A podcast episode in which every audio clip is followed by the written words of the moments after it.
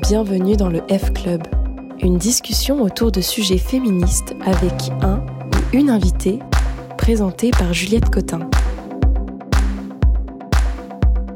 Avec LE, nous tentons de comprendre les grands systèmes de discrimination au travers de leur vécu, leur combat ou leur recherche. Aujourd'hui, l'équipe du F Club vous propose un épisode enregistré en public lors du dernier Babes Day qui a eu lieu en juin 2022. Le Babes Day, c'est un festival féministe angevin porté par l'association Babes Voices qui a aussi créé ce podcast. À ce festival, il y a un marché de créatrices et des concerts, mais aussi des talks. Lors de ces discussions, nous invitons des féministes à partager leur parcours, leur expérience ou leur expertise dans un domaine. Retour donc sur l'un de ces talks dans lequel je reçois le brillant auteur Juliette Drouard pour son essai Sortir de l'hétérosexualité.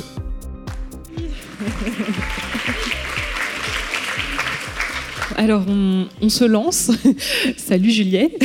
Salut Juliette. Alors, je vais me faire euh, ma petite intro traditionnelle euh, qui va durer euh, un petit peu de temps, donc voilà, je, te prie de m'excuser. moi, la première lecture de sortir de l'hétérosexualité, j'ai été émue, époustouflée, mais aussi un peu soulagée. Parce qu'au fil des pages, malgré des constats qui sont, on va pas se mentir, plutôt déprimants, j'ai vu poindre aussi une petite lueur d'espoir au loin là-bas. Euh, celle de la possibilité de repenser peut-être euh, le genre pour sortir du sexisme euh, autrement qu'en arrachant une égalité qui nous semble encore et toujours plus lointaine. et parce qu'en tant que féministe, dans le cadre dans lequel on se débat actuellement, et l'actualité américaine ne me fera pas mentir avec l'annonce toute récente de la Cour suprême qui a banni de nouveau le droit à l'avortement euh, bien durement acquis, c'est euh, un peu impossible euh, de voir une issue à nos problématiques sans repenser un peu notre fonctionnement binaire. on va en parler pendant tout toute cette après-midi en fait.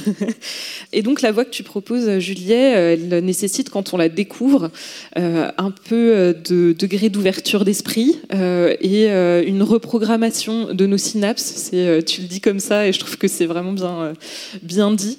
on a aussi cette impression que des fenêtres et des portes de nos cerveaux s'ouvrent à la lecture et puis ça fait un bien fou d'imaginer une société où on ne serait pas juste défini en fonction euh, de ce qu'on a euh, entre euh, les jambes et des rôles sociaux qui en découlent.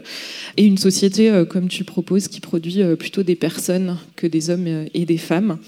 Donc, pour te présenter, je vais reprendre ta bio parce qu'elle est top et qu'elle m'a Enfin, je me suis dit, je vais pas réécrire un truc qui est si bien écrit. Donc, euh, tu dis, après avoir été assignée femme à la naissance euh, le 18 novembre 86 à Angers, Juliette Drouard décide de tenter autre chose. Donc, on va parler de cette autre chose durant ce talk. Et tu dis, peut être référencée comme thérapeute, activiste, artiste, chercheuse, gouine, trans, PD, blanc, blanche, euh, valide, mince, de classe moyenne. Donc avec tout ça, on va se lancer. Et avant d'explorer euh, cette autre chose que tu tentes et euh, de replacer aussi ton travail au sein d'une pensée féministe qui date pas d'hier, euh, je viens de me rendre compte que j'ai complètement oublié de prendre les livres finalement, puisque euh, on s'est dit qu'on allait commencer par une lecture. J'avais un truc à penser et j'ai oublié ça. Donc je vais. C'est euh, terrible. Ouais, c'est terrible. je, je, vais faire, je vais m'éclipser deux secondes. Ah non, ah non, mais on a une sauveuse. Parfait. Merci beaucoup. Merci. Euh, voilà, bon, c'est le petit raté du, début. Tout va bien. Et donc, euh, oui, c'est ça, tu m'as proposé, et c'est ce que tu fais, en fait, euh, généralement, quand tu viens parler de, ton livre, de commencer avec une petite lecture de l'ouverture, finalement, de ton livre, qui s'appelle Avec à propos démonstration par l'absurde. Et donc, on va lire ensemble. Donc, je sais pas, tu, tu lis le, petit début aussi, la petite ouverture Ouais, carrément.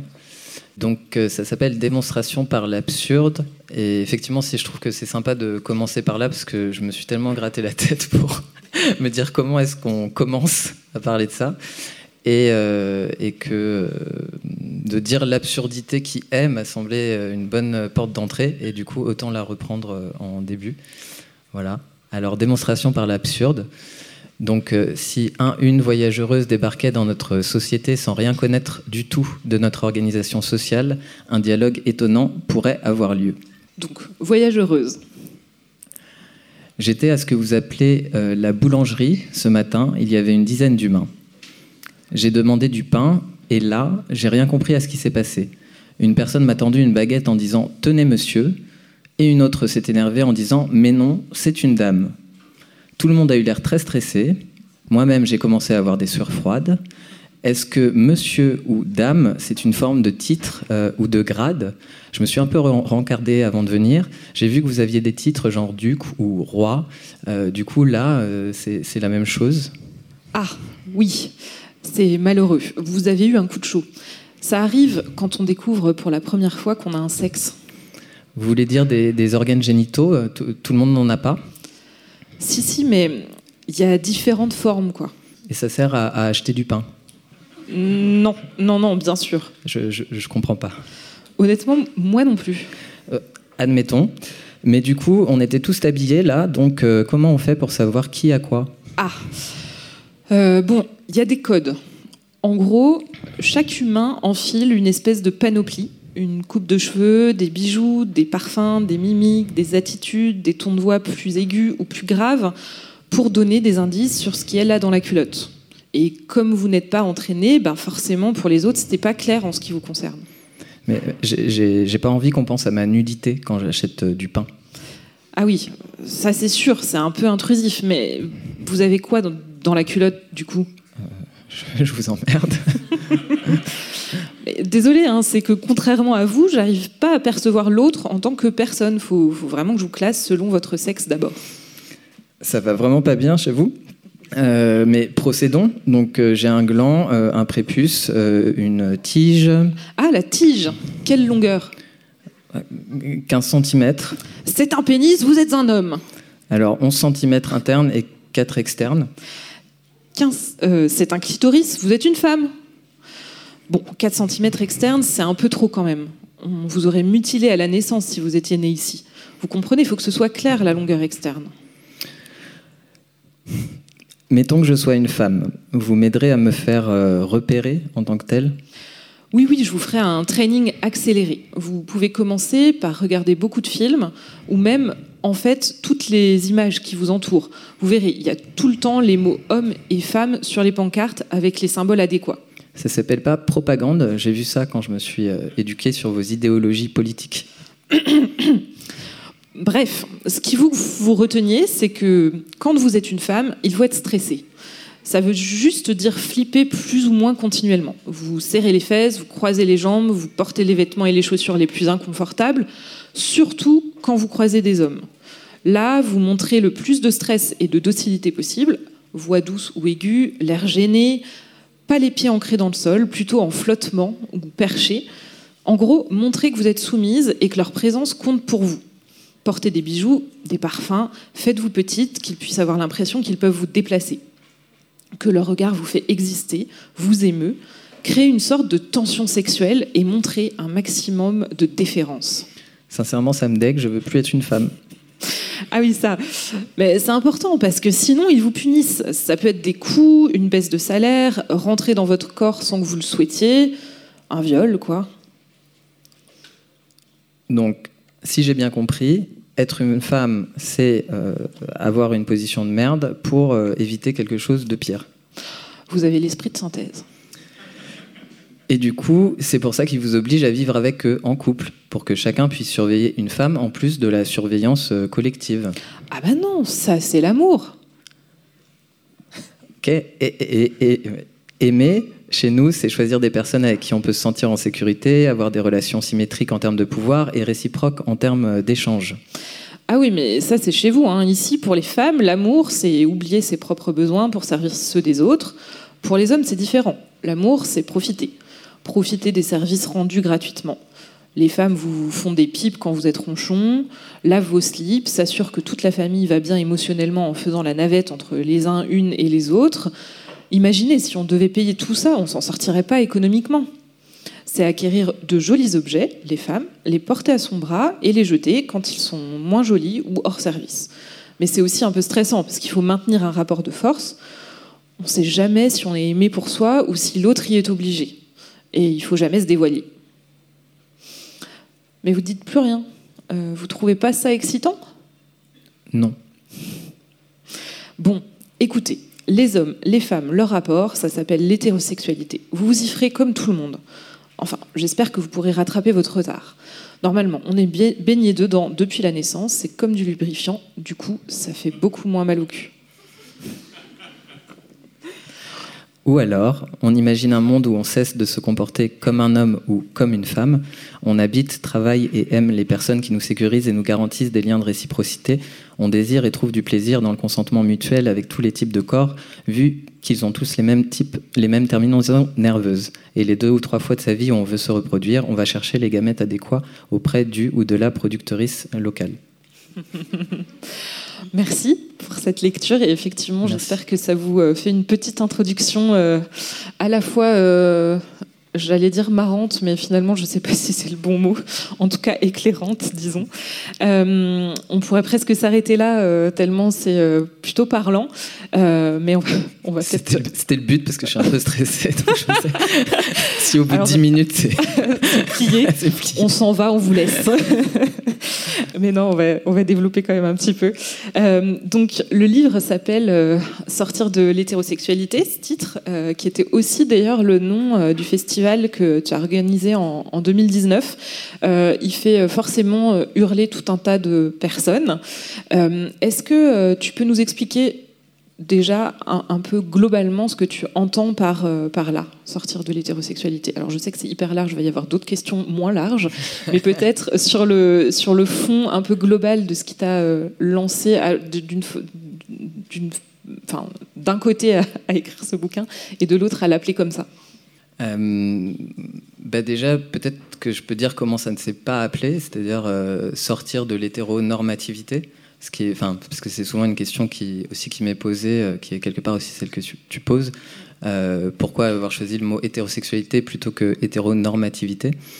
Déjà parce que... Peut-être qu'on peut faire juste un point définition. C'est quoi l'hétéronormativité versus l'hétérosexualité? C'est peut-être ce que tu t'apprêtes à faire. Mais... Bah, c'est une bonne question. Après, je ne sais pas s'il y a une euh, définition euh, dans, enfin, qui est intéressante, euh, je veux dire littéralement, mais en tout cas dans les imaginaires, ce que ça appelle l'hétéronormativité, quelque part, ce serait pour moi remettre en question les choses, mais pas, pas trop non plus. quoi. dans le sens de garder, enfin, ou de poursuivre ou d'essayer d'atteindre une égalité homme-femme, qui pour moi est une impasse logique dans les termes, mais en disant qu'en gros, si on ajuste un peu nos comportements, on peut garder des hommes et des femmes. C'est-à-dire garder euh, une définition euh, de, qui on va être pour toute la vie en fonction des organes génitaux qu'on a euh, à la naissance.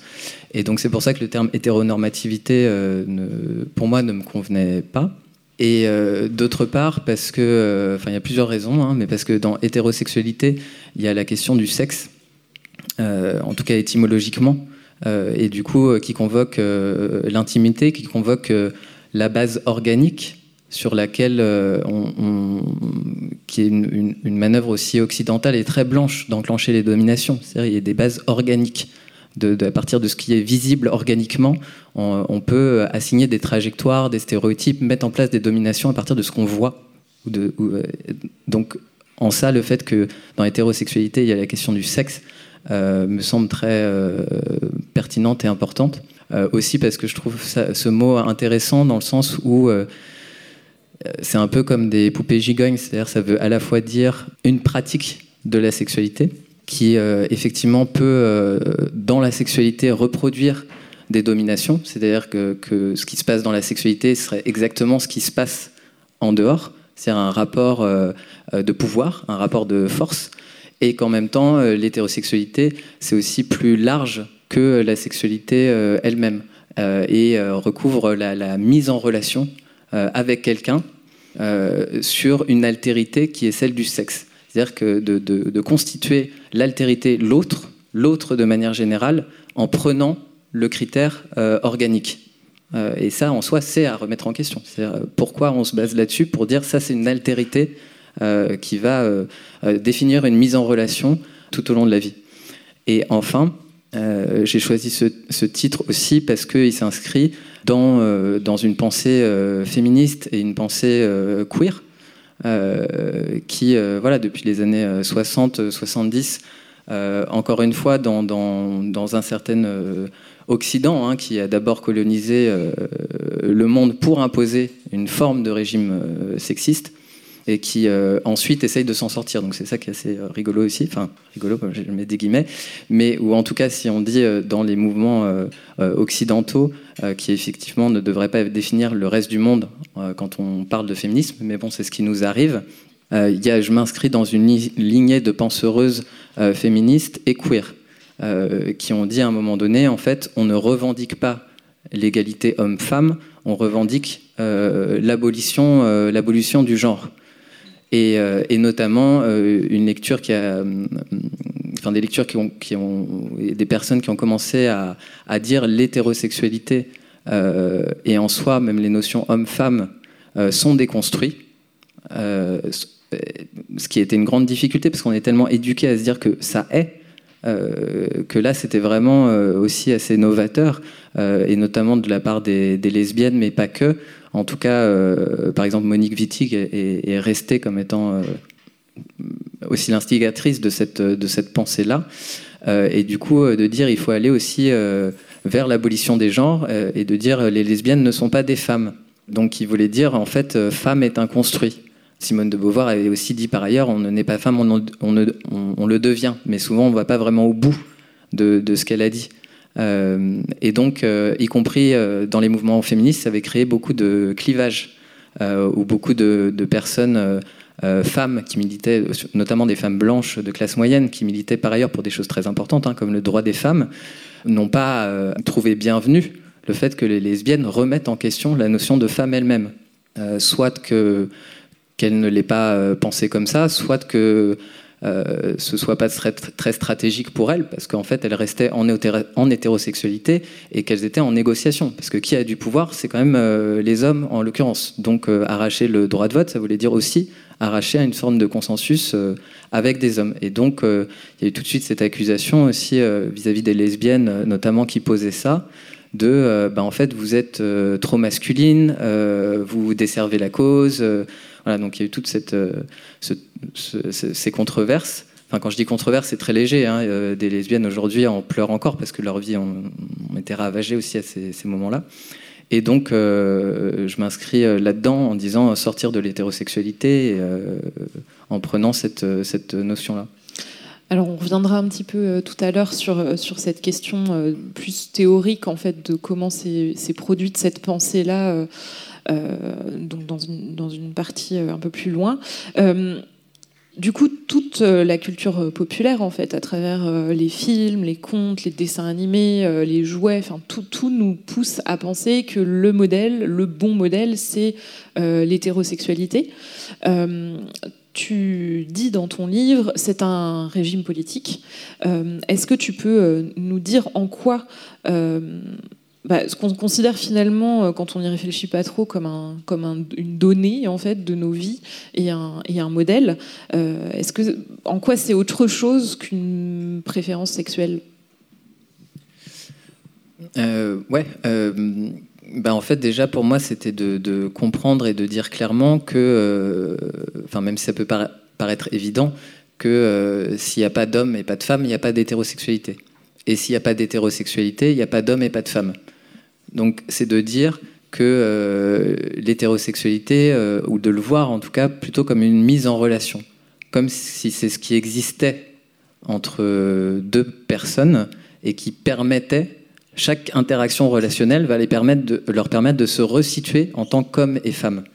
Euh, et donc c'est un peu dur de savoir quel est l'œuf ou la poule si vous voulez, mais en gros, de dire il y a euh, des assignations en tant qu'homme et femme, et entre les deux, il y a de l'hétérosexualité qui permet de reproduire euh, à chaque fois ces, identités-là ou ces, termes-là et de les rendre, euh, de les rendre réels. Et de dire que simplement, en gros, homme et femme, ça veut dire avoir une place de dominant ou de dominé en fonction de ses organes génitaux. C'est vraiment de déplacer cette notion-là en disant bah, juste si on se demande, mais c'est quoi être un homme ou être une femme En fait, il n'y a rien d'autre que cette notion de rapport de force.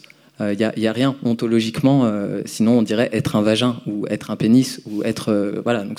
Donc, ce terme-là, il vient juste dire que ça nous place à une position sociale et, à une position de dominant ou de dominé en fonction des organes génitaux qui nous est donné la naissance, et que l'hétérosexualité c'est vraiment un programme de, mise en relation sur toute la vie qui permet de continuer et de reproduire ces catégories-là. Et du coup, euh, si on va sur ce terrain du système de domination, tu, le mets en rapport avec euh, le racisme, le validisme, le classisme. C'est toujours euh, voilà, un rapport effectivement de domination sur des, d'exploitants sur des exploités. Est-ce que tu peux décrire un petit peu dans quelle mesure justement il y a des exploitants et des exploités et en quoi des dominants et des dominés? Ben, C'est de dire aussi, enfin, déjà de dire d'une part qu'il n'y a absolument pas cette euh, nécessité-là. C'est-à-dire qu'encore une fois, euh, sans les termes homme-femme, on est tout à fait euh, aussi pérenne en, tant qu'être humain. En fait, on peut tous avoir, on peut tous vivre avec une personne, quels que soient ses organes génitaux. On peut tous être euh, dans un lien de parentalité avec une personne, quels que soient ses organes génitaux. On peut tous avoir euh, une intimité, euh, un toucher affectif et ou sexuel et ou émotionnel, quelle que soit la personne. Rien ne nous empêche en fait. la rencontre de gamètes, c'est une question qui peut être pensée de plein de manières dans la société, la question de la reproduction. Donc c'est de dire déjà, en fait, il y a un tas de possibilités en termes d'agencement. Donc pourquoi, effectivement, on le circonscrit euh, et on le met euh, tel, tel qu'il est pensé aujourd'hui?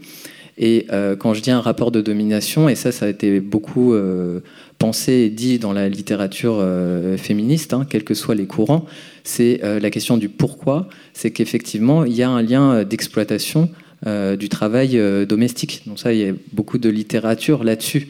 C'est-à-dire qu'il ne se passe pas rien. C'est pas juste prendre une possibilité parmi d'autres, parce qu'à la limite, pourquoi pas euh, C'est que dans cette possibilité-là, il se passe du sexisme. C'est-à-dire qu'effectivement, le travail de reproduction euh, est assigné aux personnes, euh, aux personnes femmes, c'est-à-dire prendre soin des corps hein, globalement, et puis les notions de charge mentale. Enfin, je pense que ça c'est plus connu comme termes de, qui ont été assez développés, sont effectivement des travaux qui ne sont pas rémunérés et qui, euh, et qui se font aussi sous la, contrainte. Euh, et c'est pour ça que ça peut s'insérer aussi, euh, par ailleurs, de manière intersectionnelle dans la notion de capitalisme. C'est-à-dire qu'effectivement, si tout ce travail qui n'est pas rémunéré l'était, ça remettrait complètement en question la notion de croissance. En fait, il n'y a pas de croissance. Donc c'est aussi le capitalisme qui s'appuie sur des notions de croissance qui sont en fait du non-paiement des travaux des personnes minorisées de par euh, leur classe, leur race, euh, leur sexe. En fait, tu n'attaques pas non plus finalement cette parce que dans le, début du livre tu, dis ce que n'est pas non plus ton, ton propos et parmi ces choses là il y a ce, n'est pas une attaque contre une orientation sexuelle tout, tout, simplement. et donc, c'est effectivement ce système derrière que, que tu interroges. Et tu soulignes euh, aussi cette étrangeté en fait euh, de, euh, en tant que dominé, avoir envie ou accepter d'aller sous le même toit que son dominant, faire relation avec, faire des enfants avec.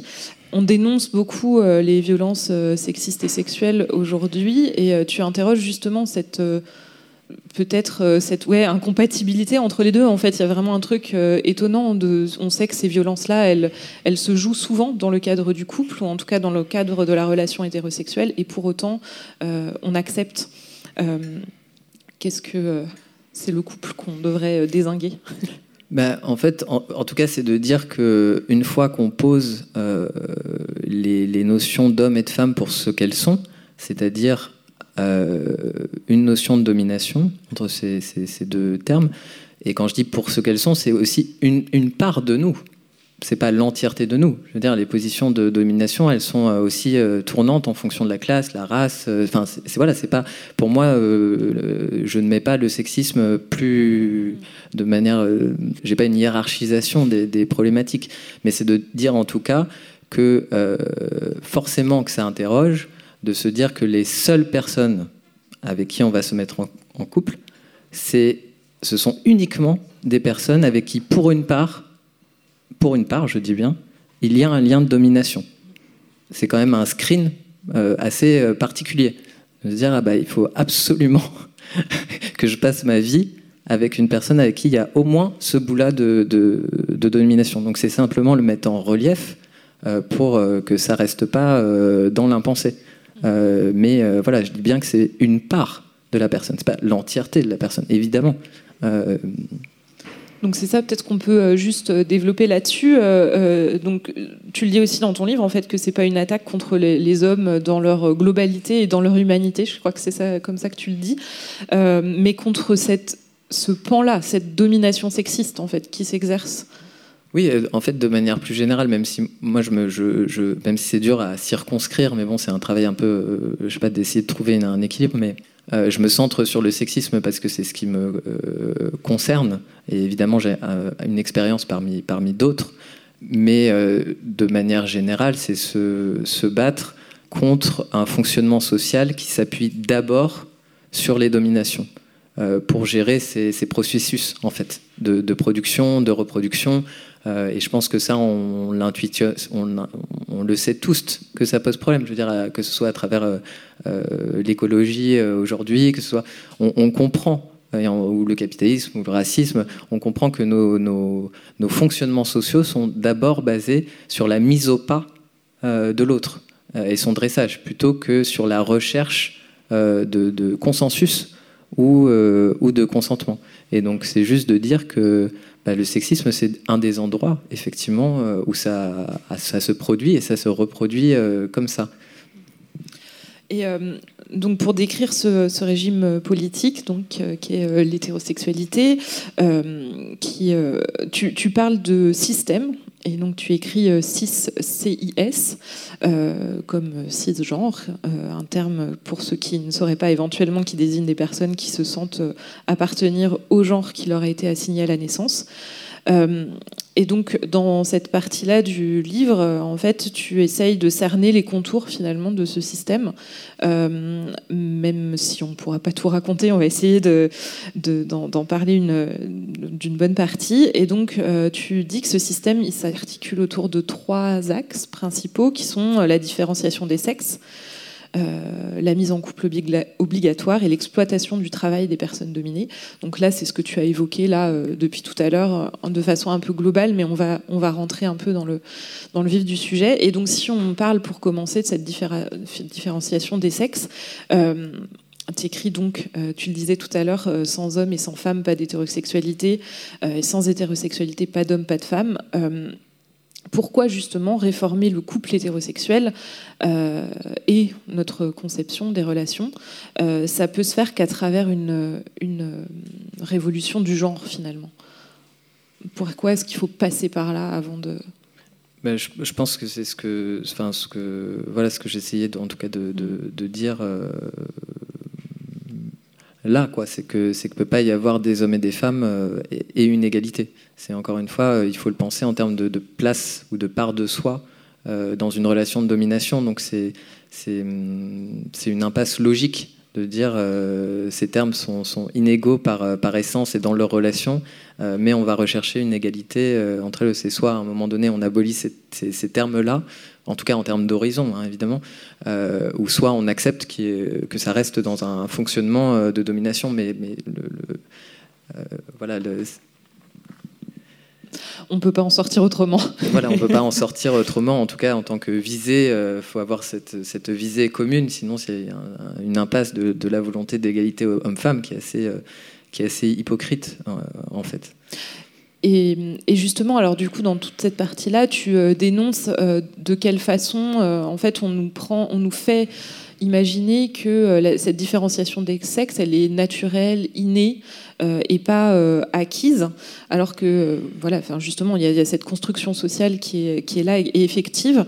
Et donc tu dis aussi que la construction des caractéristiques de genre se fait euh, dès l'enfance. Hein. Euh, est-ce que tu peux nous donner quelques exemples de ça euh, Justement, peut-être partant de différences de sexe?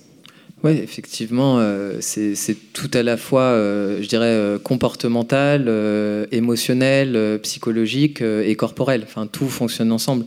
Mais pour donner différents exemples, bah, peut-être celui euh, de base et aussi le, plus violent qui soit, c'est de dire qu'il existe euh, déjà deux, sexes, euh, comme s'il y avait des alignements, comme s'il y avait deux corporalités qui existaient, et que c'était sur cette base-là qu'on allait créer une altérité. Encore une fois, si, on n'était pas biaisé, il y a une multiplicité des corps, et déjà rien en soi n'enjoint à se baser sur des caractéristiques sexuelles plutôt que d'autres euh, caractéristiques. Déjà, en soi, ça c'est un parti pris de dire euh, on va créer deux euh, catégories et regarder les paysages comme ça ou envisager les relations en fonction des caractéristiques sexuelles. Déjà, c'est un parti pris.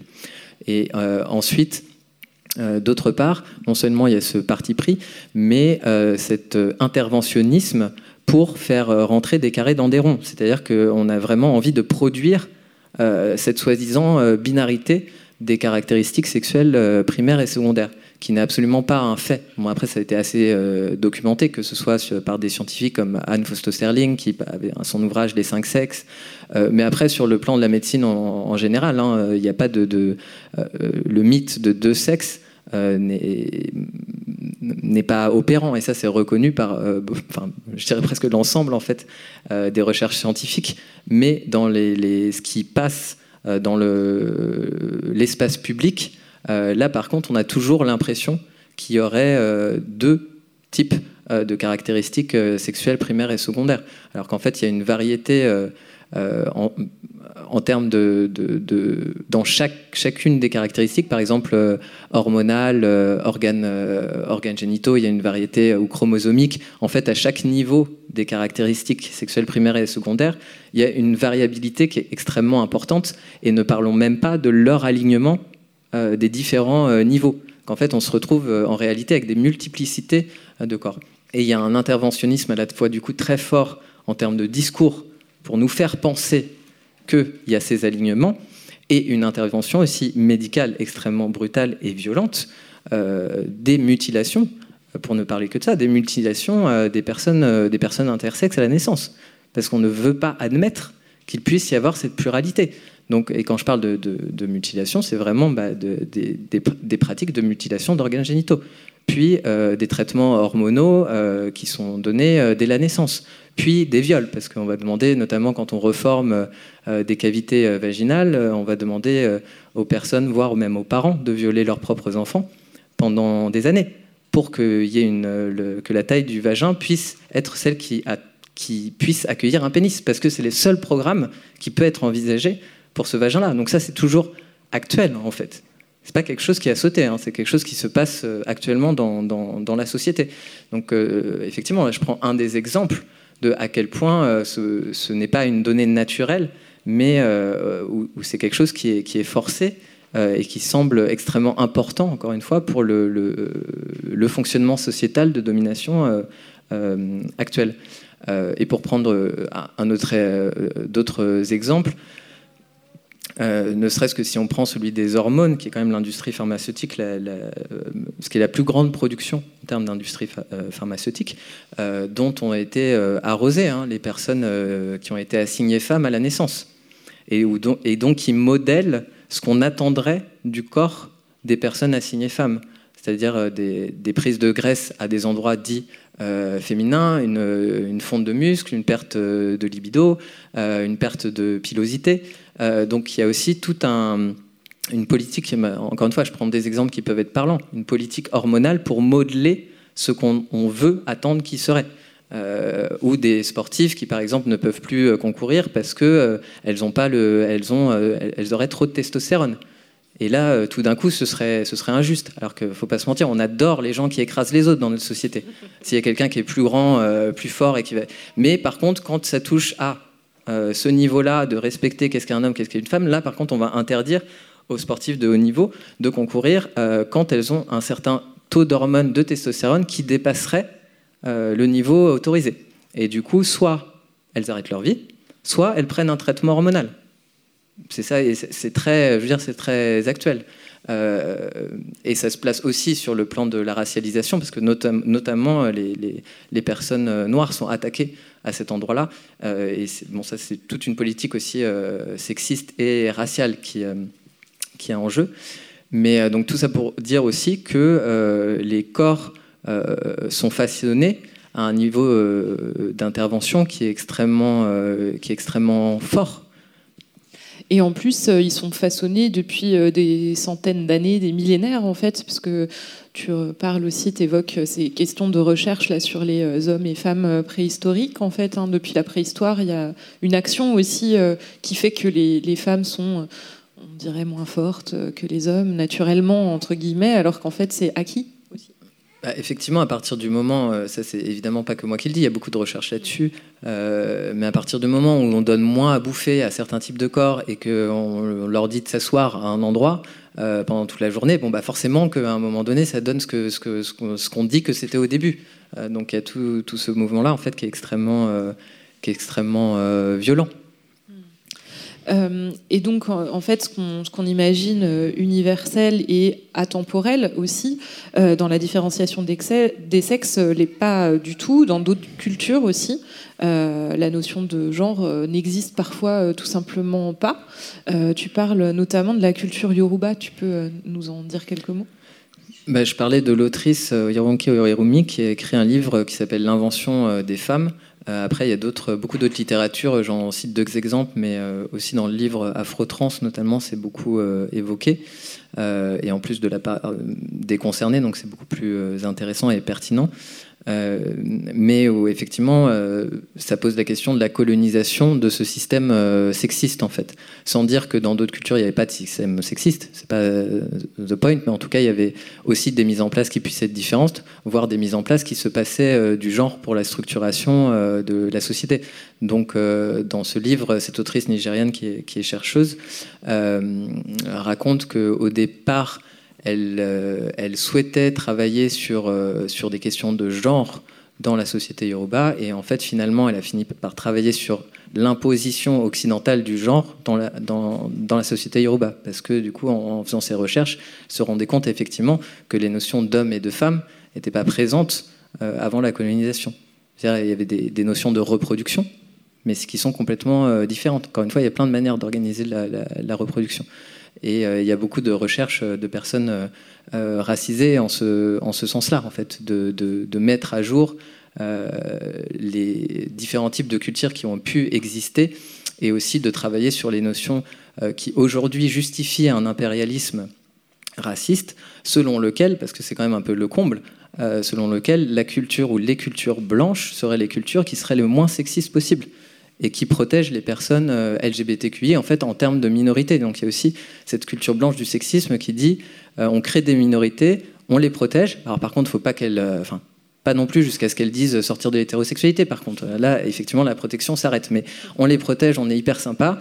Et euh, en plus, euh, les personnes euh, racisées, de manière générale et spécifiquement dans d'autres pays, sont, elles, complètement homophobes, transphobes, affreuses. Et du coup, ça justifie aussi l'interventionnisme militaire à visée évidemment aussi économique et de manière générale d'imposition d'une culture de domination propre.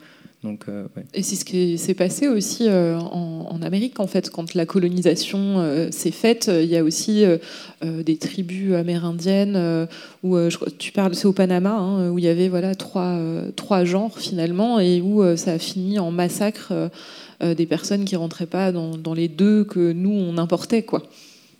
Oui, tout à fait. Et puis de, non-recul, en plus, sur, il y a une telle naturalisation de, de ça qu'en plus, c'est non seulement ça rentrait pas, euh, les, comportements sociaux ne rentraient pas dans ces cases-là, mais en plus, euh, et donc ont été interprétés comme étant déviants et ont justifié un certain nombre de massacres.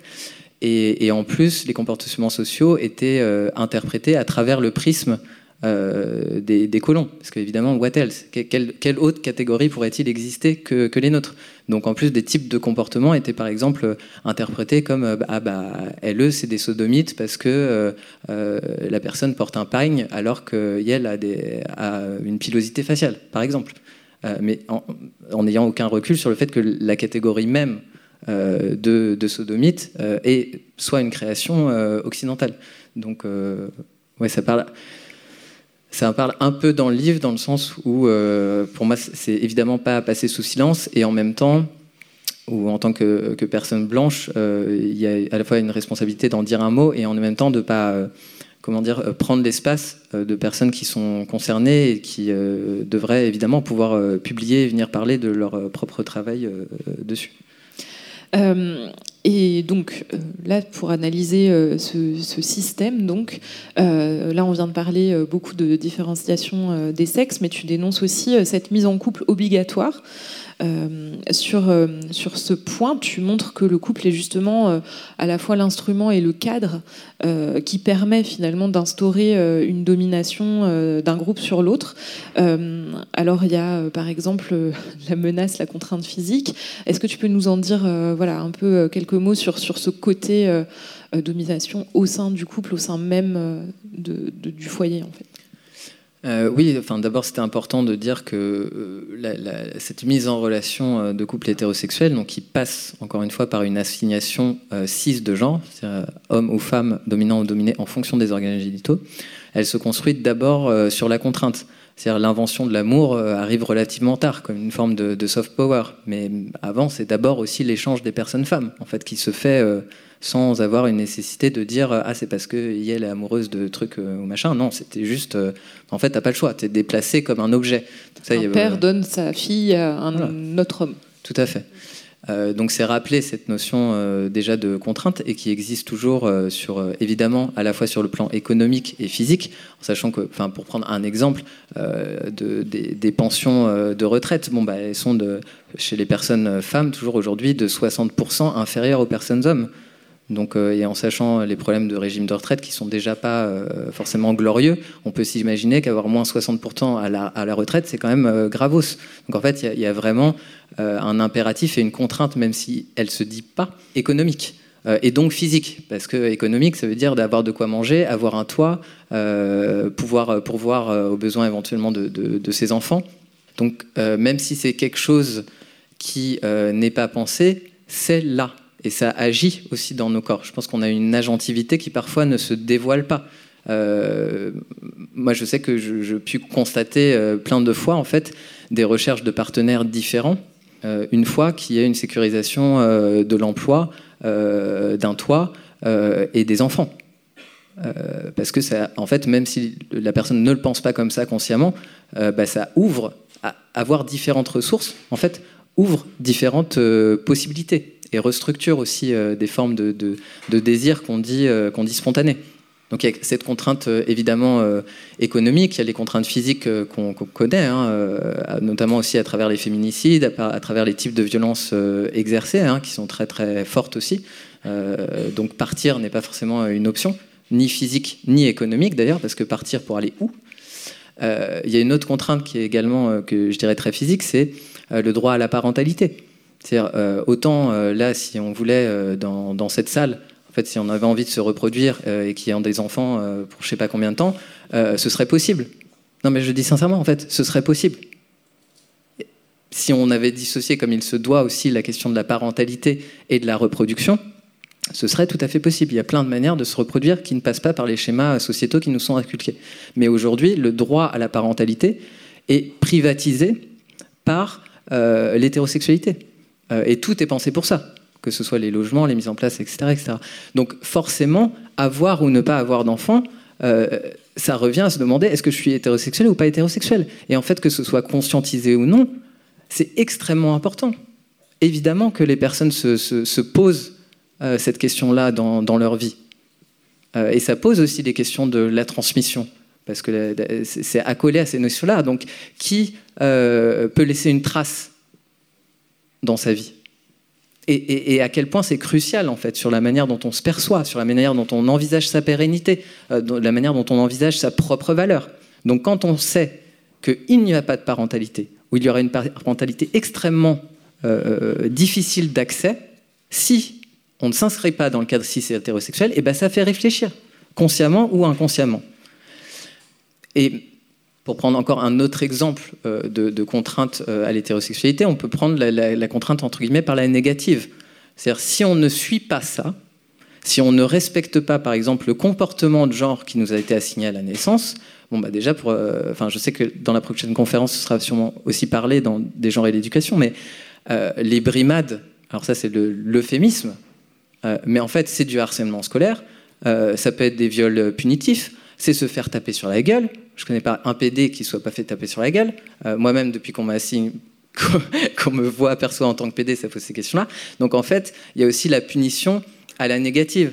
C'est-à-dire, si vous sortez de cette trajectoire-là, vous allez être puni. Euh, et ça peut aller effectivement de euh, tu vas pas bien te, tu vas pas être promu au travail parce que tu as, une coupe de Gwyn, que tu le sois ou non d'ailleurs, euh, euh, à, du viol ou, ou des, violences, euh, des violences physiques. Donc toutes ces contraintes, en fait, elles sont, tout à fait physiques, encore une fois. Même si on a tendance à vouloir les oublier, il suffit de faire un pas de côté pour se rendre compte à quel point elles, sont, fortes. Et en plus de ce que tu as dit, de l'ensemble effectivement des productions culturelles qui ne permettent pas de penser autre chose. Enfin, penser autre chose, en tout cas, c'est aller dans des vides euh, narratif, ne pas du tout savoir euh, où on va euh, se détacher du groupe. Et en fait, personne n'aime être détaché d'un groupe. donc il y a vraiment tout ça. Et puis l'amour est venu aussi assez tardivement, mais comme une forme de, soft aussi de soft power, quoi. et, je pense qu'en fait, on nous apprend à penser qu'on aime la domination, alors que je pense qu'on arrive à aimer quelqu'un malgré euh, ce qui se passe. Mais je, parle aussi de cette euh, invention de l'amour euh, amoureux hétérosexuel qui est assez récente, quoi, qui vient à peu près au 19e siècle. Oui, et puis de la romantisation des violences aussi. Tu parles de ça. Enfin, c'est effectivement c'est édifiant. Bon, faut lire le livre. on va continuer parce que le, temps file. Et du coup, le dernier axe de ce système, c'est l'exploitation, qui s'inscrit dans au sein du couple et de la famille. Donc, de quelle façon est-ce que les femmes euh, sont exploitées? Est-ce que tu peux euh, décrire un petit peu euh, ce, système-là d'exploitation? Il y a évidemment le premier truc qui vient en tête, c'est le travail domestique. Tu en parlais tout à l'heure. Peut-être on peut développer un peu. Bah après, c'est vrai qu'il y a déjà beaucoup de littérature euh, là-dessus, que ce soit euh, voilà, la, charge mentale qui était un concept assez euh, popularisé, notamment par Emma, mais je ne sais plus quel sociologue, enfin je le mets dans le livre, l'avait inventé le travail domestique qui peut être vraiment euh, la question de, tout ce qui est euh, en fait lavage, nourrissage, euh, pris en soin, entretien qui est encore très très inégalitairement réparti. Ouais, alors j'ai des stats un petit peu, j'aime bien j'aime bien les redonner parce qu'on a toujours l'impression en fait que euh, ça évolue, enfin que euh, notamment dans le cadre de la famille, euh, les nouveaux pères prennent leur place au même titre que les mères, mais finalement sur la répartition des tâches domestiques, il y a un, document là qui, du coup est basé sur une, une enquête de Ipsos et qui date de 2010 malheureusement, mais en tout cas qui fait état de l'évolution du temps passé euh, sur les tâches domestiques entre 86 et 2010. Et donc, euh, c'était en 86, 5h07 pour les femmes. C'est en 2010, 4h01. Donc là, on a pas, on a quand même gagné 5 heures, enfin on a gagné une heure en fait. et puis pour les hommes, c'était 2h07 en 86 et 2h13 en 2010. Voilà, donc euh, juste ça, en fait, euh, un, petit chiffre qui, euh, je trouve, est très parlant finalement sur ce qui, ce qui a l'air de bouger parce qu'on dit que ça bouge et qui, en mm. fait, en réalité, ne recouvre pas justement une réalité concrète. Mm, mm. Bah, encore une fois, et ça ne peut pas. pour moi, c'est ça qu'il faut constater, c'est vrai, ça ne peut pas. C'est pas, c'est une impasse logique. Cette mise en place est faite justement pour qu'il y ait du travail gratuit. Donc, c'est euh, soit, tout bouge, soit, rien ne bouge, ou, très, euh, ou très peu. Il y a un livre de, je crois, Lucille Quillet qui est sorti euh, il n'y a pas longtemps, qui est super sur, en termes de, aussi de chiffres et de, quantification de ce, travail-là. ça peut être aussi le travail du, sexe qui est, intégré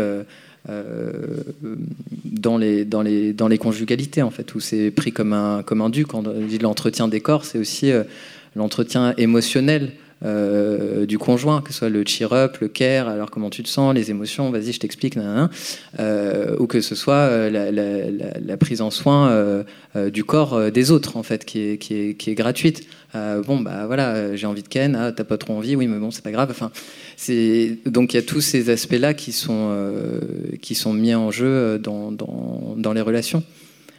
et aussi évidemment qu'on retrouve des enjeux intersectionnels parce que Aujourd'hui, la position, euh, les positions, par exemple, des, de femmes blanches de classe moyenne ne sont pas du tout les mêmes dans l'hétérosexualité euh, que des personnes euh, issues de l'immigration postcoloniale ou coloniale, d'ailleurs, ça dépend des, perspectives, mais où effectivement il y a un pouvoir de négociation sur l'hétérosexualité qui ne va pas du tout être la, la même, parce qu'il y a d'autres pouvoirs, notamment économiques aussi, pour négocier le contrat.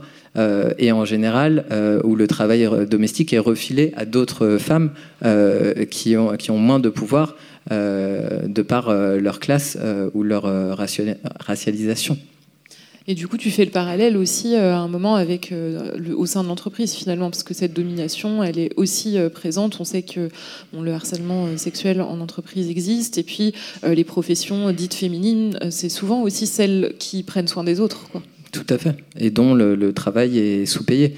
donc effectivement, à la vie et à l'entreprise, il y a ce système un peu à deux niveaux de production et de reproduction euh, euh, qui est propre à notre société, c'est-à-dire de dire il y a un niveau de production matériel et immatériel en entreprise, mais où il y a un peu les mêmes types d'enjeux et une, cellule qui prend, je dirais, la reproduction des, enfants en charge, mais qui où les mêmes types aussi d'enjeux et d'aspects se, retrouvent.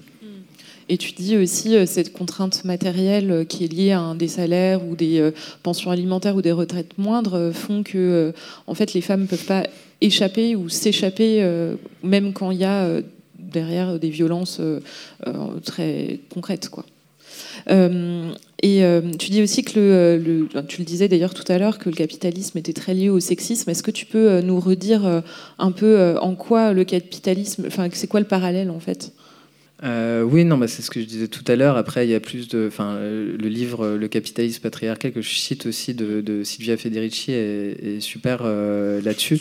Euh, et c'est vraiment, euh, notamment, euh, je prends un des, un des passages, je crois c'est fin, le passage que je dois citer, je crois que c'est fin 19e, enfin, en tout cas l'ère industrielle, où à un moment donné, il y a eu aussi cette scission de, bon, les femmes vont rentrer à la maison, parce qu'en fait là, il commence à avoir une forme d'émancipation aussi par, par, le, par le travail. dans le monde ouvrier, hein, la, la, révolution industrielle, c'était 1865-70, je crois. Ouais donc vont rentrer, euh, vont rentrer à la maison, donc des, rôles qui ont été définis comme ça, qui, où il y a une déprivation aussi de, de, salaire, et en même temps un agencement qui permet aussi de continuer euh, d'exploiter en termes de classe les ouvriers euh, hommes, c'est-à-dire comment faire pour que les, contraintes fassent qu'on puisse presser le citron assez à, une personne pauvre assignée homme, mais qui en même temps a une partie de son travail de care pris en charge euh, par une personne femme qui va rentrer à la maison. Euh, enfin, c'est mettre en lumière juste un, voilà, un, exemple, en tout cas, de, de, ce type d'organisation en fait et de processus dans lequel ça, ça s'est fait et qui fait en sorte justement que l'émancipation des femmes ne puisse pas nuire aux hommes en fait. C'est ça le, fond du, truc. Euh, alors, donc une fois, enfin, maintenant qu'on a un petit peu en tête euh, les contours euh, de ce système hétérosexuel, on a un peu envie de le contrer et de le dénoncer. C'est donc ce que tu fais effectivement dans ce livre, et t'es pas la première personne à le faire. ces réflexions, elles s'inscrivent en fait dans un, dans un courant de pensée féministe antisexiste qui existe depuis du coup les années 60-70, tu le disais tout à l'heure. alors, avant juste de parler de, ces féministes-là pionnières, j'aimerais aussi qu'on comprenne peut-être d'où cette réflexion est partie pour toi, plus de façon un peu personnelle, si tu es d'accord pour en, dire quelques mots. tu dis au début du livre, il y a quelque chose en moi qui n'a jamais cru à l'hétérosexualité, en parlant justement de cet amour hétérosexuel qu'on nous inculque et qu'on nous matraque depuis euh, l'enfance. Euh, très tôt, tu avais cette intuition-là euh, que le système il était inégalitaire ben, En tout cas, dans le livre, je pense que ça. La, manière dont, la progression du livre, en tout cas, retrace une forme d'expérience, c'est-à-dire où effectivement très tôt, mais sans avoir évidemment la, possibilité de le nommer euh, de manière aussi articulée, mais euh, où je pense que ça a commencé pour moi par l'absurde. Et c'est pour ça que je commence sur une fable sur l'absurde, c'est que ça m'est d'emblée semblé absurde. Je, pense qu'il y avait une. Euh, enfin, je savais que j'étais une personne en fait et que du coup c'était absurde et injuste d'être traité comme je l'étais en ayant cette assignation de fille. Donc il y a quelque chose comme ça qui était assez évident euh, de, place, euh, de, rôle, de contrainte en fait à, comment tu comment tu t'habilles, comment tu marches, à comment tu, tu, ne joues pas à certaines choses, comment tu ne développes pas euh, certains aspects de, vraiment dans l'espace en fait et qui peut se voir assez tôt en fait chez, chez les petites filles où tout le, toute une phase de développement est complètement je comment on dit, pas, pénalisé, mais empêché, euh, quand, euh, et, qui, euh, normalement, ce placement dans l'espace doit se faire assez tôt et par le jeu d'apprendre la spatialité, la vitesse. Et, en fait, c'est extrêmement important parce que c'est tout le développement de son corps et, qu'est-ce qu'on est à part notre propre corps. Mais j'ai pu voir très vite, après, en faisant un peu d'éducation sportive, qu'auprès des petites filles, bon, bah, à partir de, de, je sais pas moi, un peu plus d'une dizaine d'années, bah, c'est trop, trop tard en fait. C'est trop tard, c'est fini. Bien sûr qu'elle va rater la balle. Elle ne sait plus, elle ne sait pas, elle n'a pas appris. C'est donc et ça, euh, même évidemment qu'il s'agit de beaucoup plus qu'une balle en fait, parce qu'il s'agit de savoir positionner son corps euh, dans l'espace et d'en avoir euh, la, maturité en termes de, motricité, mais du coup aussi la maturité qui vient avec l'émotionnalité et le placement de ses propres limites, parce qu'en fait, si on ne sait même pas où situe son corps, si on ne connaît même pas sa puissance et ses possibilités, à quel moment c'est possible de dire non? Enfin, je veux dire, il y a plein de chaînes comme ça, en fait, qui, se tissent euh, et qui sont extrêmement fortes dès le début. Donc, je pense que pour moi, en tout cas, j'avais un sentiment extrêmement vif d'injustice à cet endroit-là. Et évidemment qu'il existe plein de types d'injustices. Et si je l'ai eu à cet endroit-là, c'est parce que je suis concerné à cet mm. endroit-là. Euh, et c'est pour ça que je rappelle que par ailleurs, en tant que personne blanche et de, classe moyenne, j'avais pas d'autres et valide, j'avais pas forcément d'autres endroits. Mais en tout cas, ça, ça me sautait euh, aux yeux parce que c'est une évidence. Euh, et justement, ça, c'est euh, aussi ce que tu décris finalement, c'est euh, l'expression euh, que j'avais un petit peu envie de placer, qui est performer son genre. En fait, tu, en parles. Est-ce que tu peux nous expliquer? Alors, c'est une, expression qui est née d'un livre de Judith Butler, début des années 90, il me qui s'appelle Trouble dans le genre. tu peux décrire qu'est-ce que c'est performer son genre? Et ce qui est, qui est très relié en fait à tout ce que tu dis sur être homme ou être femme euh, bah, j'ai pas lu Judith Butler parce que j'y arrive pas, honnêtement. Je trouve ça trop dur. C'est dur, dur. mais, euh, mais pour autant. mais quand, en tout cas, euh, performer son genre, c'est dans le sens effectivement que qu'il y a cette notion de, de en tout cas, de, de, théâtre. Quoi. Il faut pouvoir être vu par le groupe être validé par le groupe comme euh, bon c'est ok tu respectes cette règle ou tu la respectes pas. Euh, donc euh, et ça peut aller de, l'habillement au relationnel effectivement hétérosexuel qu'on met en place. Voilà c'est en tout cas très clairement moi en ayant une coupe de, de garçons manqués en refusant de porter des robes ou des vêtements près du corps ou des vêtements qui découvrent mon corps parce que c'est ça qui est assez flippant aussi c'est qu'on est quand même ok pour que les, petites filles soient sexualisées depuis leur plus jeune âge. Et il y a cette injonction à ça. Euh, donc, ce, en tout cas, ce refus-là euh, de, s'inscrire dans cette performance-là, euh, je ne sais pas si c'est la meilleure stratégie d'ailleurs, parce que pour moi, la meilleure stratégie, c'est celle de sûrement être conscienteux et conscientiser des enjeux qu'il y a, et peut-être pouvoir un peu plus choisir avec du soutien quelle est la, ce qu'on préfère choisir comme stratégie mais en fait déjà savoir que c'est une stratégie. mais du coup, en tout cas, d'être évidemment pénalisé quand on n'a pas l'expression de, genre et d'hétérosexualité adéquate, quoi. Est-ce qu'il y a eu un déclic ou quelque chose qui a fait que tu t'es dit stop à, ça et, se tenter autre chose est, arrivé ou est-ce que ça s'est fait très progressivement? Il n'y a pas eu justement, je me demandais, est-ce qu'il y avait eu une lecture ou quelque chose qui avait, qui, avait mis des mots en fait sur tout ça?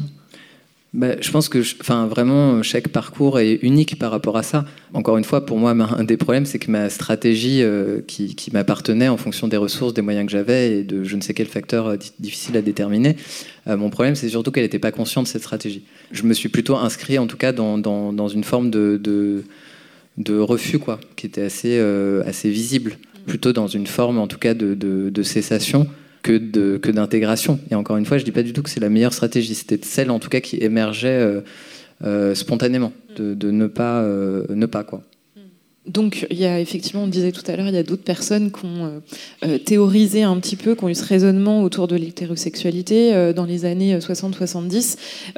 parmi celles-ci, on a Monique Wittig notamment, que tu cites aussi dans le livre. D'ailleurs, j'en profite pour préciser, à la fin du livre, il y a tout un tas de ressources sur lesquelles tu t'appuies et que tu peux, que tu conseilles aussi pour aller plus loin, notamment sur toutes les questions intersectionnelles là dont tu parlais il y a quelques temps. Et euh, donc, est-ce que tu peux nous, rappeler un petit peu qu'est-ce qui s'est passé dans les années 70 Tu l'as dit un petit peu tout à l'heure, mais en gros, il y, a un, courant euh, qui, a émergé en France, c'est le courant des féministes euh, radicales ou des féministes euh, matérialistes, et qui est emmené à la base justement par Monique Wittig, Simone de Beauvoir. C'était un courant qui était un peu global finalement, qui réunissait pas mal de féministes françaises. Qu'est-ce qui s'est passé à un moment, à partir du moment où justement il y a eu cette réflexion autour de l'hétérosexualité qui a émergé bah, principalement, ce qui s'est passé, c'est qu'il y a eu des scissions, en fait, euh, euh, une, remise, enfin les personnes, en tout cas, qui ont essayé de penser, euh, qui ont remis en question, en fait, la catégorie femme, c'est vraiment ça, et qui ont dit, en fait, c'est une catégorie sociale, et donc qui pourrait ne pas exister. C'est ça finalement le fond de la chose. Bah, ça, fait énormément de, de, clash et d'évincement aussi des milieux féministes, des personnes qui euh, ne voulaient plus finalement appartenir euh, à la catégorie euh, femme, qui n'enlevaient pas par ailleurs leur soutien, mais qui disaient en, gros c'est une catégorie sociale qui peut ne pas être. Et, qui aussi continue de se forger au, long de la vie par la mise en relation avec une personne appartenant à la catégorie sociale homme que de cette relation de domination pérennisait ces catégories. Pour beaucoup de personnes qui avaient été assignées femmes à la naissance, c'était aussi de faire cessation euh, soit de ces mises en relation ou de ces catégories-là. Et donc ça, c'était plutôt dans les années 60-70. Et ça, c'était euh, pas entendable en fait par les féministes hétéros euh, qui, elles, rentraient finalement dans ces assignations de genre ou qui acceptaient en tout cas le système. Bah après, sincèrement, j'étais pas là, tu vois. Donc, je sais pas à quel point c'était entendable ou non. Non, mais ce que je veux dire par là, c'est que je sais pas vraiment qu'est-ce qui change, qu'est-ce qui change pas, dans le sens où, là, voilà, on peut avoir ce taux, qu'il y a plein de milieux qui sont queer, euh, meuf, euh, dans le sens euh, très inclusif, ou en tout cas qui accepte que ces catégories-là doivent être abolies, en tout cas dans une certaine perspective. Mais est-ce que c'est le discours dominant? Tu vois, le discours institutionnel reste porté par des personnes femmes qui revendiquent l'égalité homme-femme. Et c'est aussi une certaine manière pour la société euh, encore une fois, à des fins euh, plurielles, dont des fins racistes, mais pas, pas, que, de reproduire le sexisme en disant euh, bah voilà, regardez, c'est bon en fait. C'est bon, il y a des personnes, ces personnes-là, qui sont triées sur le volet parce qu'elles portent la volonté d'une égalité homme-femme et non pas d'une remise en question profonde. bah c'est bon en fait, c'est pris en charge, c'est en train de. Donc je ne sais pas si aujourd'hui je serais incapable de dire s'il se passe quelque chose de différent que ce qui se passait dans les années 60-70. Euh, je ne sais pas, ça se trouve que ce qu'on en retiendra, c'est exactement la même chose. C'est-à-dire qu'au niveau institutionnel ou dominant, euh, les discours étaient plutôt ceux de l'égalité homme-femme et pas des discours euh, qui visaient à remettre en question ça. Donc j'ai pas de recul, tu vois, pour dire. Et tu, vois poindre quand même une ouverture en fait à cette question d'abolir ces catégories que sont les hommes et les femmes? Euh, je sais pas, c'est pas, sincèrement, c'est pas des questions que je me pose dans le sens où, j'ai l'impression que c'est quelque chose qui, euh, qui échappe. Euh, enfin, c'est, l'art de la divination, quoi. Ça, échappe largement à ce que je peux penser. et puis en plus, j'en ai pas trouvé pour moi-même. La pertinence, ça veut pas dire que pas, ça peut pas être une ressource pour d'autres personnes, mais pour moi, le fait de me projeter dans l'avenir et que le résultat guiderait mon geste actuel euh, ne m'aide pas. Euh, donc je préfère euh, essayer de me concentrer sur, sur le temps présent et ce qui peut être fait et ce qui, bouge. et d'être, d'essayer de, suivre quelque chose qui me rend joyeux. Quand on lit ton, livre, ça provoque en nous euh, une envie un peu de, de foutre des pieds, euh, des coups de pied dans la fourmilière, euh, et ça fait un peu rêver effectivement de, sortir de, la binarité de ces, catégories-là. mais, mais du coup, c'est aussi, ça fait se poser la question de justement comment on peut faire, parce que mine de rien, on évolue dans un cadre qui est là, qui est très fort, qui avec des résistances qui sont énorme. Euh, et du coup, comment on fait avec euh, aussi toutes les barrières qu'on intériorise, en fait, qui nous sont euh, inculquées, pour en, sortir un petit peu? Est-ce que, alors là aussi, c'est peut-être un peu compliqué de répondre à ça, mais est-ce qu'il y a des, moyens un petit peu de, s'extraire de ça? Est-ce que toi, tu as trouvé des façons de faire?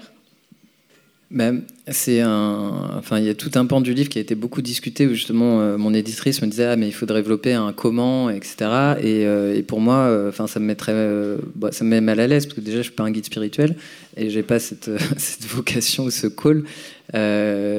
Pour moi la seule chose qui est importante c'est la conscientisation des enjeux et, et la, la, encore une fois que la personne ou les personnes parce que il y a des outils à penser le monde dans lequel on navigue euh, qui vont pouvoir euh, faire des, choix. juste reprendre en fait son, agentivité. Et ça ne veut pas dire être parfait. D'ailleurs, ce qui ne veut pas dire grand-chose en soi, être parfait, mais ça ne veut pas dire faire le parfait ou le parfait anti-domination. Ça veut dire juste voir un peu où sont ses marges, ses marges de manœuvre et et faire comme on veut. Pour moi, une fois, s'il y avait une conscientisation, mais c'est extraordinaire. Euh, je, évidemment que je serais hyper. Euh, enfin, s'il y avait un outil opérationnel, allez, que je peux dire, je pense que ce serait faire du drag pour, euh, pour tout le monde. Enfin, je veux dire, si toutes les, toutes les enfants faisaient des ateliers drag, bon, bah déjà, ça, ferait prendre conscience à quel point on performe son genre. Et que du coup, quand on performe autre chose, eh ben, il se passe aussi autre chose. Il se passe autre chose émotionnellement, il se passe autre chose dans son corps. Il se passe... Donc, ça, pour moi, c'est un outil. Euh, qui, euh, qui, qui, serait à développer euh, à l'école, qui serait évidemment très fort. Mais on n'en est pas du tout là et on serait potentiellement jamais. Écoute, si quelqu'un se sent de devenir prof de drague à l'école, je pense que ça être pas mal. Mais en tout cas, faites, si jamais il y a cette question d'un outil, voilà, faites, faites de la performance drague. Et je pense que ça fait vachement bouger, ça fait vachement réfléchir et, et comprendre dans son corps ce qui se joue et le dénaturaliser en fait.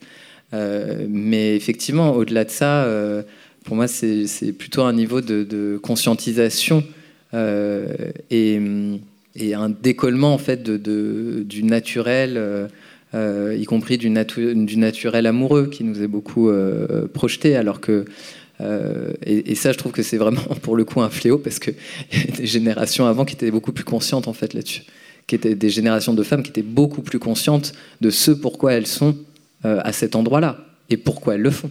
Et par quelles contraintes et par quel gain matériel euh, il y a derrière? Donc à un moment donné, euh, c'est c'est ouais, pour moi la, conscientisation qui, me semble la plus importante et après de choisir sa, joie en essayant de, respecter des mécanismes de consentement ou de consensus qui me semble assez important à rétablir. bah voilà, c'est tout ce qu'on peut demander à chacun d'entre nous, pas, des formes de perfection. Est-ce que ça a tout changé à toi dans tes relations de, de bah voilà, d'avoir ça comme background, comme cadre de pensée? Ben, En tout cas, euh, ça m'a permis de, je, pense, oui, déjà de, comprendre, euh, déjà de mieux me comprendre dans pourquoi je faisais ce que, ce que je faisais, de, de trouver ça, euh, de le valoriser aussi, et surtout euh, de, trouver des personnes euh, avec qui ça, ça matchait. Je pense que ça a été assez long, que c'est plutôt vers la trentaine que j'ai commencé à, avoir des amitiés plus fortes. des relationnels un petit peu plus forts parce que, parce que j'allais plus facilement à la rencontre euh, de personnes qui avaient ces, envies, ces envies-là alors euh, moi je suis euh, une meuf cis et hétéro. Et du coup je relationne plutôt avec des mecs cis hétéros. est-ce qu'on faudrait les abandonner sur le bord du chemin ou est-ce qu'on les emmène avec nous? Comment on fait pour ça? Alors c'est très provoquant, c'est une blague, n'est-ce pas? Euh, mais, euh, mais en vrai, c'est une vraie question malgré tout, parce que euh, personnellement j'ai eu du mal à relationner pendant des années, parce que justement c'était compliqué finalement de trouver des hommes cis hétéros avec qui j'avais envie qu'il se passe quelque chose. Bah, en tout cas, le, ton du livre n'est pas du tout là-dessus parce que, parce que, encore une fois, je, bah, je me sens déjà ni meilleur ni pire que n'importe quel euh, être humain, mais euh, plutôt façonné par, euh, par ce, qu'on nous apprend. Et, je pense que en fait, c'est une libération des possibles pour toutes les personnes. C'est évidemment terrible de se faire d'être écrasé sur certains actes, mais c'est pas agréable non plus d'écraser quelqu'un. En fait, c'est pas c'est pas vrai. C'est écraser l'autre, c'est s'écraser un peu soi-même. Donc il n'y a, pas de, de, choses qui sont agréables dans les mécanismes de nomination. Euh, et, juste, encore une fois, euh, euh, j'attribue pas plus d'importance à être homme cis hétérosocialement que être blanc. Je veux dire, sur le papier, en tout cas, les, logiques de domination dans lesquelles on est éduqué sont forcément mises en jeu. Donc, pour moi, c'est un retour à un moment donné sur soi, essayer de voir avec quelle personne et quelle connaissance de soi-même permet la mise en place de, de, de, libres finalement euh, discussions de, consensus et de consentement. Euh, enfin, je dirais que c'est peut-être plus euh, là-dessus que, que, que, je me placerais, quoi. Ouais, et puis d'une résistance en fait à, ce système-là. C'est tout le monde peut le faire, que ce qu'on soit femme ou homme, et tout le monde en bénéficie aussi, puisqu'effectivement, comme tu dis, il y a des mécanismes aussi de ce système-là qui broie finalement euh, euh, beaucoup de beaucoup d'hommes aussi sur sur leur sur son passage quoi. Et ben on va conclure du coup. Euh, merci beaucoup à toutes et tous de nous avoir écoutés. Merci à toi Juliette d'être venue nous parler de ton livre. Et ben merci à tous. Merci beaucoup. Merci. Ce podcast est produit par l'association Babes Voices, propulsé par Emmanuel Gardan et en partenariat avec Radio Campus Angers. Un grand merci à Vapa qui a composé la musique, mais aussi à Tiffaine Crézé et Clémence Dosk pour le montage.